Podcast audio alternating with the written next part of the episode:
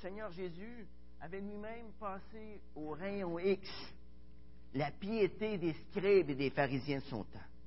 Ces gens qui étaient supposés représenter l'essence même de la sainteté de l'époque. Ils se présentaient comme tels, en tout cas. Hein? Vous remarquerez que le Seigneur Jésus ne leur a pas reproché leur pratique, leur forme. Ce que Jésus a reproché aux scribes et aux pharisiens, c'est le fait que toute leur forme, toute leur pratique ne correspondait plus à rien de vrai. Tout ce qu'ils faisaient était tordu. Le regard de flamme de Jésus s'intéresse à ce qui se passe au-dedans de mon cœur, au-dedans de nous. Hein?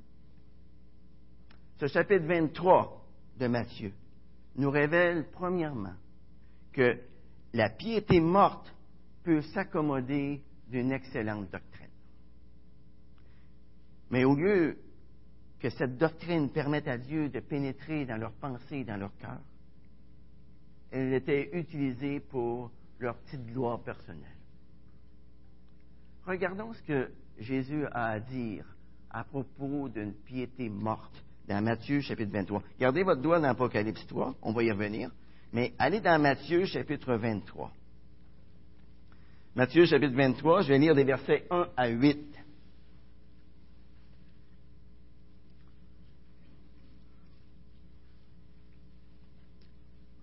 Matthieu 23, verset 1. Alors Jésus s'adressa aux foules et à ses disciples et dit, Les scribes et les pharisiens sont assis dans la chair de Moïse. Faites donc et observez tout ce qu'ils vous diront. Mais n'agissez pas selon leurs œuvres. Car ils disent et ne font pas. Ils lient des fardeaux pesants et les mettent sur les épaules des hommes, mais eux-mêmes ne veulent pas les remuer du doigt. Ils font toutes leurs actions pour être vus des hommes. Ainsi, ils élargissent leurs phylactères, ils agrandissent les franges de leurs vêtements. Ils aiment la première place dans les repas, les premiers sièges dans les synagogues et les salutations sur les places publiques.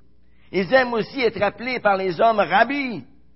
Mais vous, ne vous faites pas appeler rabbi, car un seul est votre maître et vous êtes tous frères. Vous êtes tous frères. Une deuxième chose que l'on peut remarquer dans ces versets de Matthieu 23, c'est que toutes ces exigences que les scribes et les pharisiens imposaient aux autres, c'était de leur faire croire que eux suivaient scrupuleusement ce qu'ils demandaient aux autres, ce qui était rarement le cas. On l'a vu au verset 3 et 4. Hein? Il dit, car ils disent et ne font pas. Ils lient des fardeaux pesants et les mettent sur les épaules des hommes, mais eux-mêmes ne veulent pas les remuer du doigt. Aujourd'hui, on dirait, fais ce que je te dis, mais fais pas ce que je fais. Hmm? C'est ça qu'on dit. Troisièmement, la piété morte peut même encourager la prière, surtout les longues prières.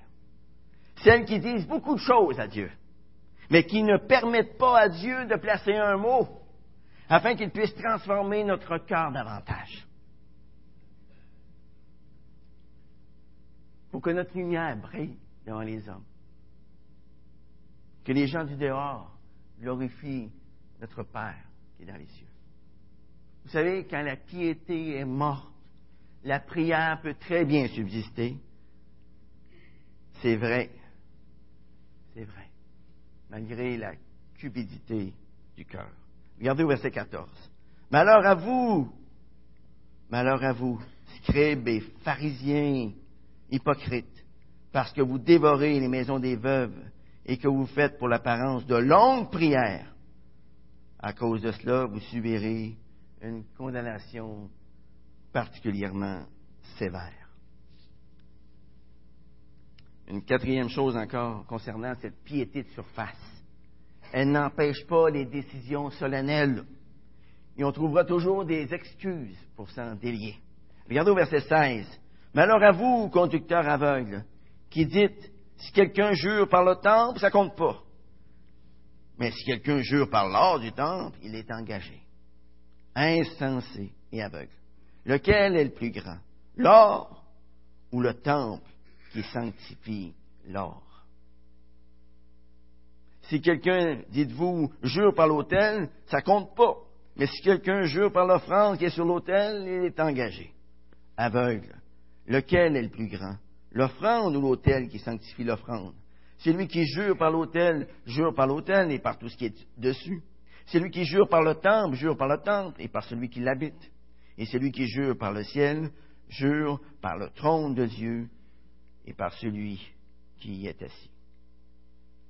Cinquièmement, la piété peut également insister sur des petits détails pointilleux dans le paiement des dîmes, par exemple, ce qui est souvent plus facile que la pratique de la miséricorde et de la fidélité. On voit ça au verset 23 et 24. Malheur à vous, scribes et pharisiens hypocrites, parce que vous payez la dîme de la menthe, de la nette et du cumin. Ça, c'est des fines herbes, hein? Et que vous laissez ce qu'il y a de plus important dans la loi, le droit, la miséricorde et la fidélité. C'est là ce qu'il valait pratiquer, sans laisser de côté le reste. Conducteur aveugle, qui retenait au fil le moucheron et qui avalait le chameau. Vous savez, c'est devant Dieu que nous nous tenons, les amis. C'est à lui que nous aurons à rendre des comptes. Nous devons nous souvenir que le Seigneur ne regarde pas aux choses que l'homme regarde. Hein? L'homme regarde à ce qui frappe les yeux, mais l'Éternel regarde où? Au cœur, au cœur. Le Seigneur lit dans nos pensées. Il connaît chacun de nos motifs. Il peut voir avec exactitude ce qu'il y a derrière la façade. Je peux vous présenter une très belle façade ce matin ça ne révèle pas nécessairement mon cœur. Comprenez-vous? Une autre indication nous est donnée dans cette lettre à l'Église de Sardes, qui nous parle de la manière dont cette Église est devenue morte spirituellement. Sous l'extérieur pieux de cette assemblée, tout à fait respectable, se cachait l'impureté. Le Seigneur va dire au verset 4, Tu as à Sardes quelques hommes qui n'ont pas souillé leurs vêtements la vie luxueuse, la vie corrompue de la ville était devenue proverbiale. Dans la littérature de l'époque, sarde signifiait débauche. Sarde signifiait s'abandonner au désir charnel.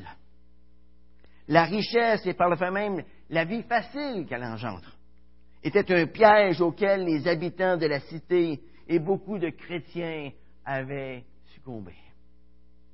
Vivre à Sardes, c'était synonyme de mener une vie de débauche. Et cette vie corrompue avait malheureusement déteint avec le temps sur les chrétiens. Et les reproches que le Seigneur adresse à l'Église de Sardes sont plus sévères que de n'importe quelle autre ville. L'Église de Sardes n'était pas menacée, comme je l'ai dit tantôt, par aucun des dangers, aucun des périls qui menaçaient les autres églises de l'Apocalypse. Par exemple, il n'y avait pas de culte qu'on devait rendre à César une fois par année. Il n'y avait pas non plus de persécution dans cette ville. Il n'y avait pas de calomnie de la part des Juifs. Il n'y avait pas de menace d'hérésie à l'intérieur de l'Église. L'Église de Sardes, c'était une Église qui était complètement tranquille de l'extérieur et de l'intérieur. L'Église de Sardes était en paix mais c'était la paix de la mort. La paix de la mort. Peut-être que l'Église de Sardes avait oublié les recommandations de Paul et de Jean. Paul avait dit dans Romains 12, ne vous conformez pas au siècle présent. Et Jean avait dit dans son épître, n'aimez pas le monde, ni ce qui est dans le monde. À l'exception de quelques personnes, cette assemblée était formée de chrétiens de nom. Ses membres appartenaient au Christ de nom, mais pas de cœur. Pour la plupart d'entre eux, le Seigneur Jésus ne les avait jamais, jamais connus. Et tout comme l'Éternel l'avait dit à travers le prophète Ésaïe dans l'Ancien Testament, Ainsi, ce peuple s'approche de moi. Quand ce peuple s'approche de moi, il me glorifie de la bouche et des lèvres, mais son cœur est éloigné de moi. Et la crainte qu'il a de moi n'est qu'un commandement de tradition humaine. Quel est le mot correct pour décrire ce comportement? C'est le mot hypocrisie. Hypocrite. Vous savez, l'hypocrisie peut facilement envahir la vie d'une Église, et spécialement dans son adoration. Nous pouvons chanter des hymnes, nous pouvons conduire une chorale, nous pouvons même avoir un orchestre. Nous pouvons réciter le credo de foi, nous joindre aux réunions de prière, mais malgré tout avoir un cœur qui est loin de Dieu. Vous savez, toute activité chrétienne, ce n'est pas l'expression de notre amour pour Dieu, ce n'est pas l'expression de notre amour pour les autres, c'est une moquerie. C'est une simple pièce de théâtre, vide, complètement vide. Et après avoir exposé la, banqueroute spirituelle de l'Église de Sardes, Jésus va ensuite exposer le remède à sa position précaire. Et on voit ça au verset 2 et 3. Sois vigilant et affermis le reste qui allait mourir, car je n'ai pas trouvé tes œuvres parfaites devant mon Dieu. Rappelle-toi donc comment tu as reçu et entendu la parole. Garde-la et repens-toi. Si tu ne veilles pas, je viendrai comme un voleur et tu ne seras point à heure je viendrai te surprendre. Quel est le remède que Jésus propose ici dans ces deux versets? Il y a cinq impératifs qui nous sont donnés. L'Église de Sardes est d'abord exhortée à quoi? À se réveiller. Ensuite, à affermir ce qui reste. Ensuite, elle est exhortée à se souvenir de son héritage. Ensuite, à garder la parole et à se repentir. Cinq impératifs. C'est intéressant de noter que même si l'église de Sardes est une église morte, il y avait encore des chrétiens authentiques parmi eux, qui n'avaient pas embarqué dans le courant du monde. Regardez au début du verset 4. Cependant, tu as à Sardes quelques hommes qui n'ont pas souillé leurs vêtements. Ils n'ont pas souillé leurs vêtements. Et vous allez remarquer à travers l'histoire de l'Ancien Testament qu'il n'en a toujours été ainsi. Toujours eu un reste. La doctrine du reste se trouve à travers toute l'histoire de la Bible. Nous voyons cela dans Genèse 6. Qu'est-ce qu'on voit dans Genèse 6? Eh bien, on voit Noé qui est trouvé juste devant Dieu, au milieu d'une génération perverse et corrompue, qui va périr. Plus tard, on voit la même chose avec Lot, qui est trouvé juste devant Dieu dans la ville de Sodome et de Gomorre. Et beaucoup plus tard, du temps du prophète Élie, lorsque toute la nation d'Israël semble avoir abandonné l'Éternel pour se tourner vers le Dieu Baal. Dieu rassure son prophète en lui disant qu'il y a sept mille hommes qui n'ont pas fléchi les genoux devant Baal. Dieu le rassure. Et après que la nation d'Israël sera en exil à Babylone, Dieu leur prédit d'avance par le prophète Ésaïe qu'un reste reviendra en Palestine. Dans Isaïe 10, 22, l'Éternel dit, quand ton peuple, ô Israël, serait comme le sable de la mer, un reste seulement en reviendra. Et lorsque Jésus est venu sur cette terre, il parlait de ses disciples comme une sorte de reste. Dans Luc 12, verset 32, Jésus a dit à ses disciples, Sois sans crainte, petit troupeau, car votre Père a trouvé bon de vous donner le royaume. Mais retournons à l'église de Sardes. Il y avait là quelques chrétiens qui formaient le reste. Et c'est à eux que Christ va adresser l'exhortation du verset 2. Réveille-toi. Réveille-toi. Quelques membres de l'église de Sardes s'étaient endormis. Et Jésus les appelle à sortir de leur sommeil et à être vigilants. Et une fois réveillés, ce reste de l'église de Sardes devait affermir ce qui restait. Mais que faire? Que faire, les amis, avec une église qui a la bonne doctrine, mais qui est morte? D'après le verset 4, dans ce cas, la volonté de Dieu pour le reste, qui est encore vivant, c'est d'affermir ce reste en s'attendant à ce que Dieu agisse. Vous savez, un reste vivant, un reste responsable de chrétiens peut, avec l'aide du Saint-Esprit, peut, par la prière, par l'amour, par le témoignage, peut permettre à Dieu de susciter un réveil au sein de cette Église morte. Voyez-vous ça? À travers l'histoire, on voit ça. Souvent, à travers l'histoire d'Église, les réveils se sont produits. Dans 2 Chroniques, chapitre 7, verset 14, l'Éternel fait une merveilleuse promesse à une Église qui se repent. Il dit, si mon peuple, sur qui est invoqué mon nom, s'humilie, prie, recherche ma face, s'il revient de ses mauvaises voies, moi je l'écouterai des cieux, je lui pardonnerai son péché, je guérirai son pays. Mais Jésus dit à la, fin du verset 3, si tu ne veilles pas, si tu ne veilles pas, je viendrai à toi comme un voleur et tu ne sauras point qu'à l'heure je viendrai te surprendre. Où en sommes-nous, les amis? Où en sommes-nous dans cette veille? Hein? Est-ce que nous sommes en train de veiller?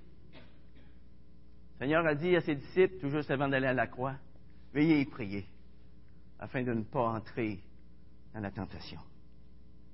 Vous savez, il y, a une foule de, il y a une foule de choses qui peuvent nous accaparer en ce bas monde. Mais où fixons-nous nos yeux à chaque jour? À chaque jour. Est-ce qu'on les fixe sur les choses de ce monde ou bien sur Jésus-Christ et sa parole? Est-ce que nous sommes tellement bien installés dans notre vie chrétienne qu'on fait les choses par habitude? Ben, c'est à mon agenda, donc je vais le faire. Le pasteur m'a dit de lire un chapitre par jour, donc je vais le faire.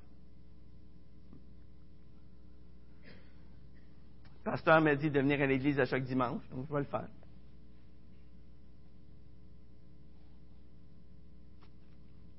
La vie chrétienne ne doit pas tomber dans la routine, mes amis. Est-ce que nous sommes tellement bien installés dans notre vie chrétienne que le péché n'est plus vraiment grave? Pas grave. Seigneur, pardonne.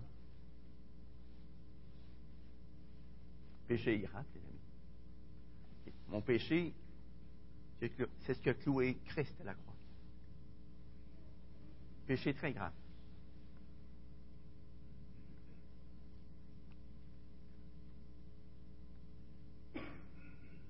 On ne doit jamais tomber dans la religion. Et Paul, c'est-à-dire euh, Jésus ensuite exhorte l'Église de Sardes à se rappeler comment elle a reçu la parole.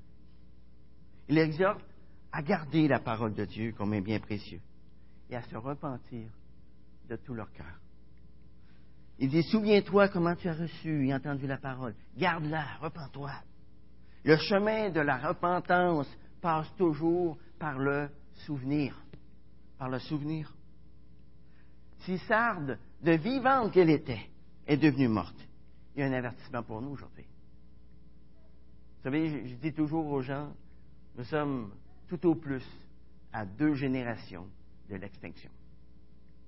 Si on ne passe pas le flambeau à la génération qui nous suit, cette Église va mourir. C'est vrai. C'est vrai. On a une responsabilité de passer le flambeau à la génération qui nous suit. Ce qui est arrivé à l'église de Sardes peut tout aussi bien nous arriver. L'histoire montre que le syndrome de Sardes a affecté beaucoup d'églises, particulièrement dans, le monde protestant. monde construit comme ça sur une doctrine juste. Vous savez, en, 1900, euh, en 2017, ça va faire 500 ans que l'Évangile a été à nouveau remis entre les mains du peuple. Intéressant. 500 ans. Et pourtant, beaucoup de ces églises sont mortes aujourd'hui, sont devenues, libérales. Puis, on se promène en campagne quelquefois, on voit des cimetières de gens qui ont déjà fréquenté ces églises. Aujourd'hui, ces églises-là sont placardées. On voit juste le bâtiment. Il n'y a plus d'église. On voit un bâtiment. On voit un cimetière. L'église est morte. Mais autrefois, ces, bâtiments étaient pleins à craquer. Hein. Aujourd'hui, c'est silence. C'est vide. Alors, les églises d'aujourd'hui qui sont mortes auraient avantage à se souvenir, à regarder en arrière pour voir d'où elles viennent. Regardons maintenant la promesse que Jésus donne aux vainqueurs. Dans Apocalypse 3, verset 5. Il dit, Ainsi le vainqueur se vêtira de vêtements blancs. Je n'effacerai pas son nom du livre de vie, et je confesserai son nom devant mon Père et devant ses anges. Vous voyez quelques-uns qui étaient dans l'église de Sardes? N'avaient pas souillé leurs vêtements.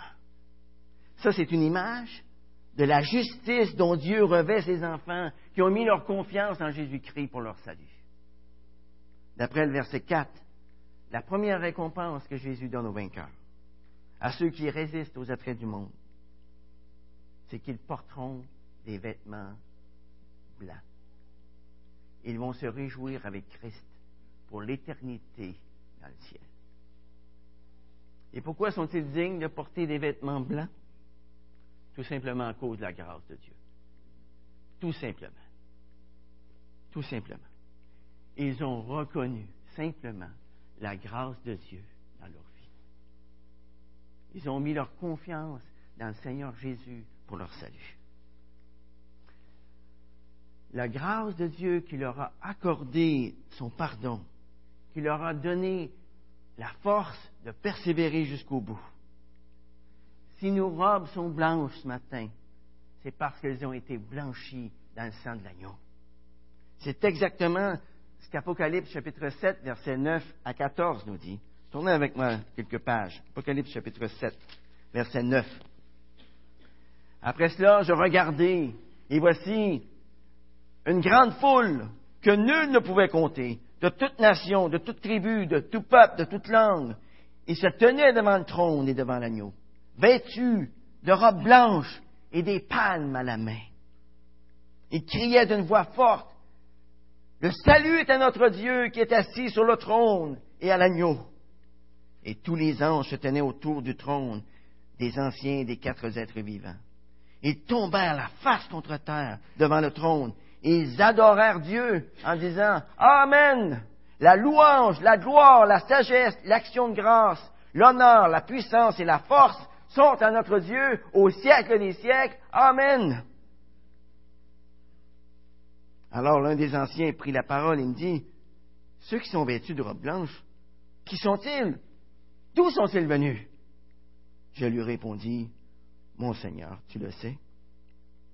Et il me dit, ce sont ceux qui viennent de la grande tribulation. Ils ont lavé leurs robes et les ont blanchis dans le sang de l'agneau. Les ont blanchis dans le sang de l'agneau. Si nous avons des robes blanches, spirituellement parlant, aujourd'hui, c'est parce qu'elles ont été blanchies dans le sang de l'agneau. Seulement pour ça.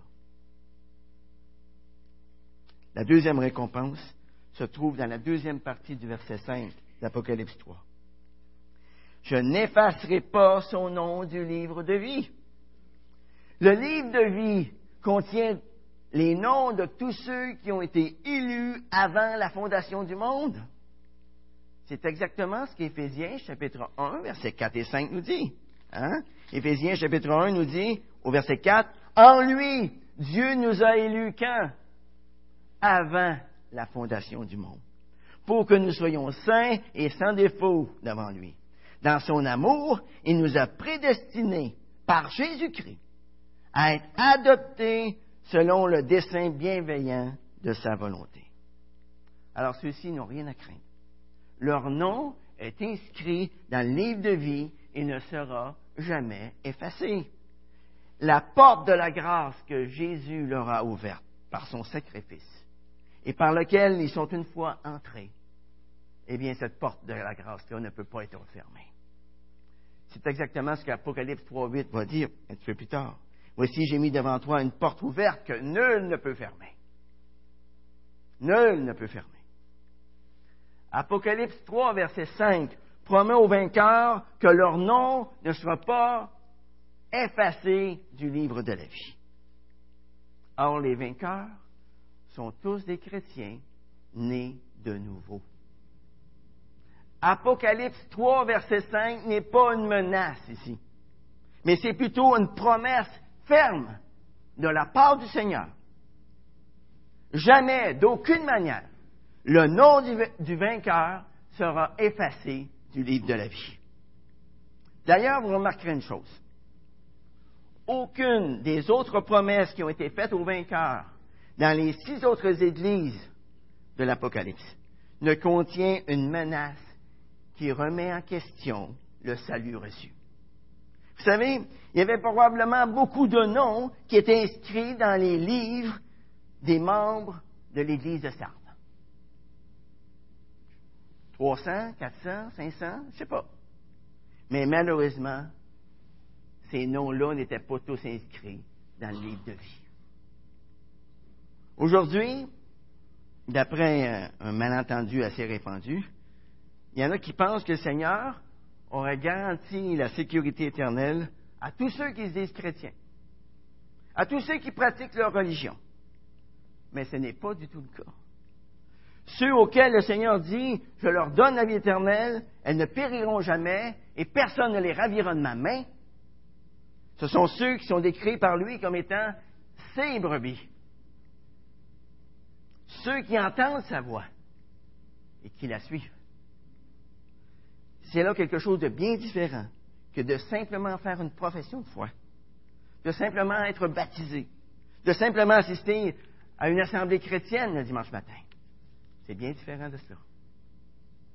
Ça veut dire que les vrais chrétiens, ce sont ceux dont la vie de Christ se manifeste dans leur vie. C'est une vie qui porte du fruit. Confesser Christ ne signifie pas simplement dire des paroles chrétiennes c'est vivre. C'est vivre en chrétien. Regardez maintenant la troisième promesse que Jésus ajoute dans la troisième partie du verset 5. Et je confesserai son nom devant mon Père et devant ses anges. Je confesserai son nom. Jésus avait donné cette même promesse dans Matthieu chapitre 10, verset 32, où il dit, C'est pourquoi quiconque me confessera devant les hommes, je le confesserai aussi devant mon Père qui est dans les cieux. Et ici, dans l'Apocalypse, ces personnes qui portent du fruit, ces personnes qui vivent en chrétien, sont appelées comment? Des vainqueurs. Des vainqueurs.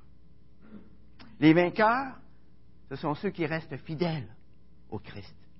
Ce sont ceux qui résistent à la pression de la persécution, qui persévèrent jusqu'à la fin. Et cette fin peut être le martyr, mes amis. Beaucoup de gens qui meurent en martyr sur cette planète aujourd'hui. Cette fin peut être la mort naturelle aussi. Ou bien ça peut être le retour du Seigneur. Qu'est-ce qu'on peut retenir ce matin? De l'avertissement donné par le Seigneur à l'Église de Sardes. Qu'est-ce qu'on peut retenir? La première chose à retenir, c'est que le Seigneur aimait l'Église de Sardes. Il l'aimait. Et loin de souhaiter de la voir disparaître, il n'aspirait qu'à une seule chose, la faire revivre, lui redonner l'élan, la vitalité, l'enthousiasme qui l'habitait lors de sa naissance. Dans Ézéchiel chapitre 33, verset 11, Dieu dit, ce que je désire, ce n'est pas que le méchant meure, mais qu'il change de conduite et qu'il vive. La deuxième chose à retenir, c'est que même si la majorité des membres de l'Église de Sardes étaient morts spirituellement parlant, Dieu connaissait ceux sur qui il pouvait compter au sein de son Église pour faire revivre cette assemblée. C'était ceux qui vivaient dans la lumière, qui s'étaient laissés purifier par le sang de Christ. Troisième chose à retenir, c'est qu'au sein d'une même Église, nous pouvons, en apparence, nous rassembler tous, nous rassembler tous.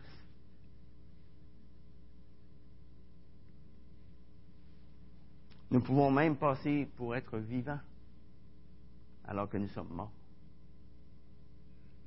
Mais lors du retour du Seigneur, ce seront seulement ceux qui ont été habités par Christ qui seront éternellement avec lui. Pourquoi? Parce qu'ils ont reçu une nouvelle nature, la nature même de Christ. Et lorsque Christ viendra lors de son retour, eh bien, tous ceux qui vont lui appartenir vont monter à sa rencontre. Un peu comme un aimant que l'on met au-dessus d'un bac de sable dans lequel on a mis de l'émail de fer. Qu'est-ce qui monte à la rencontre de cet aimant en U lorsque je passe au-dessus de mon bac de sable? C'est seulement ce qui est de la même nature que l'aimant qui est ferromagnétique. Tout le reste reste là.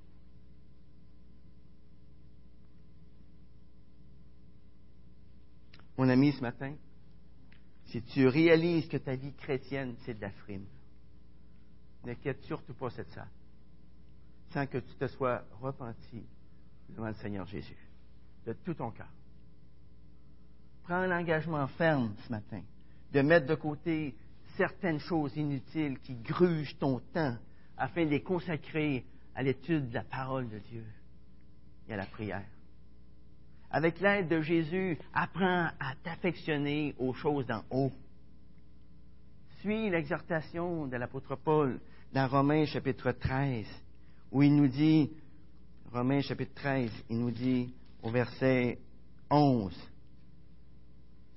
D'autant que vous savez en quel temps nous sommes, c'est l'heure de vous réveiller enfin du sommeil. Car maintenant le salut est plus près de nous que lorsque nous avons cru. La nuit est avancée, le jour approche. Dépouillons-nous donc des œuvres des ténèbres et revêtons les armes de la lumière. Marchons honnêtement comme en plein jour, sans excès de table, ni de boissons, sans luxure, ni dérèglement, sans discorde, ni jalousie. Mais revêtez-vous du Seigneur Jésus-Christ et ne vous mettez pas en souci de la chair, pour en satisfaire les convoitises. Mon ami, souviens-toi que si Jésus-Christ n'est pas celui qui te motive, alors tout ce que tu fais est charnel et ne vaut absolument rien. Que Dieu nous garde, les amis. Que Dieu nous garde de nous satisfaire de faire, de faire simplement partie d'une Église qui est fondée sur la bonne doctrine. Et surtout, qui nous accorde à chaque jour d'être habité par une vraie motivation à le suivre et à le servir de tout notre cœur. Et qu'à l'exemple de Josué, nous puissions dire ce matin avec fermeté et avec conviction, moi et ma maison, nous servirons l'Éternel. Prions. Seigneur, il y a un chant basé sur ta parole.